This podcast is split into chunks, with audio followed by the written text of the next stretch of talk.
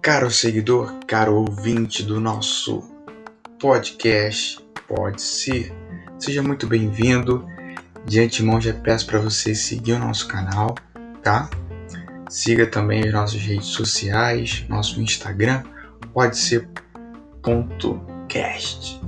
É isso aí, fique agora com a nossa meditação.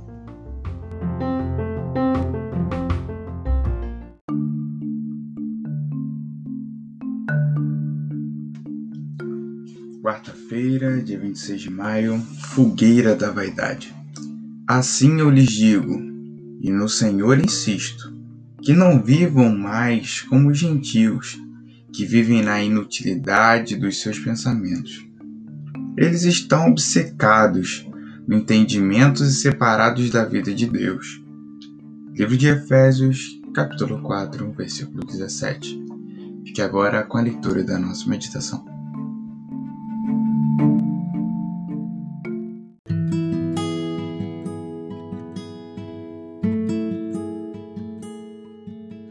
Dos elementos que compõem a natureza humana pecaminosa é a vaidade.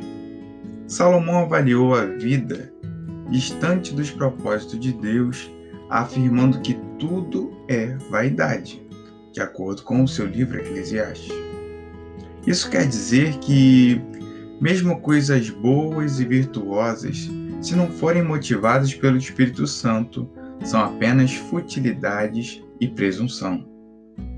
Em última instância, tudo que não provém da fé é pecado, de acordo com o livro de Romanos, capítulo 14, versículo 23. E isso foi o que escreveu o apóstolo Paulo. Em uma era tão egoísta, é fácil nos apegarmos às nossas virtudes, conquistas, riquezas e influências sem nos apercebermos de que isso é isso aí, isso é vaidade. As redes sociais demonstram esse fato. Na esfera da religiosidade, alguns são tentados a se achar mais santos, virtuosos e merecedores do que os outros.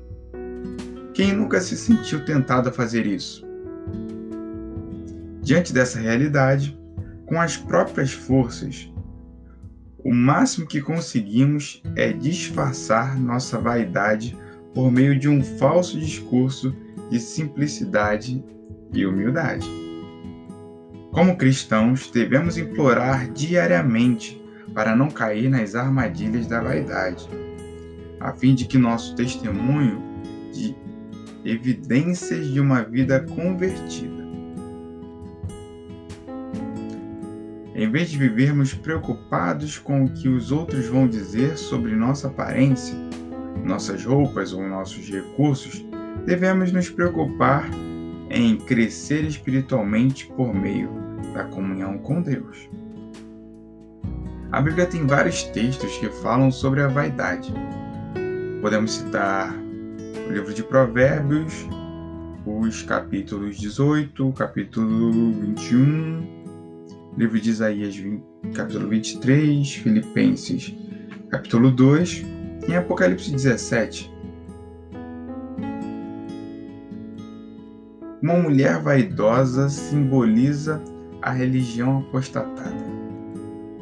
Conscientes de que o ser humano naturalmente é vaidoso, devemos renunciar ao eu, subjugando à vontade do Senhor. Assim seremos libertos das amarras da vaidade e poderemos desfrutar a plenitude de vida prometida por Deus. Que as palavras de Provérbios 30, versículos 7 e 8 sejam nossa oração hoje. Duas coisas te pedi, mas não negues, antes que eu morra. Afaste de minha vaidade e a palavra mentirosa.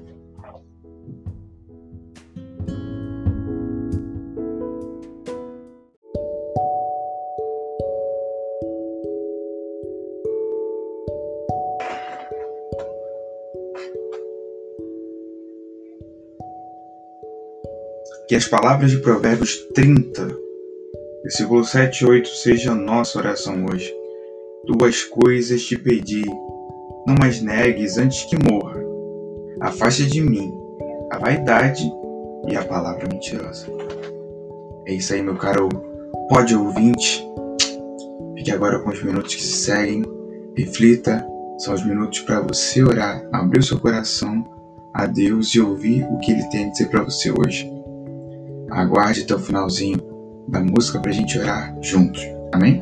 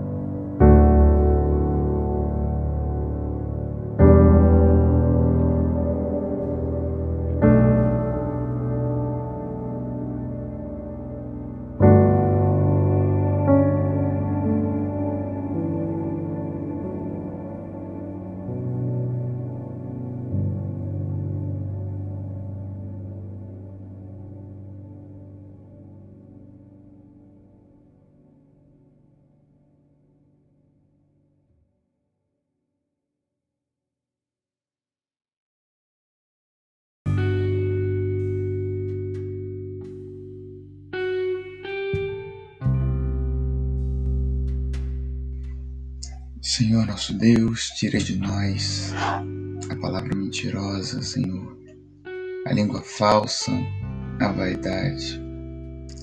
Dá-nos um coração humilde e puro, Senhor, coração santo. Fica com cada um de nós, nos abençoe, nos guarde. Que essa meditação fique em nossos corações e possamos agir e ouvir a tua palavra de, que vem de ti, Senhor. Esses são os nossos pedidos e agradecimentos em nome de Jesus. Amém.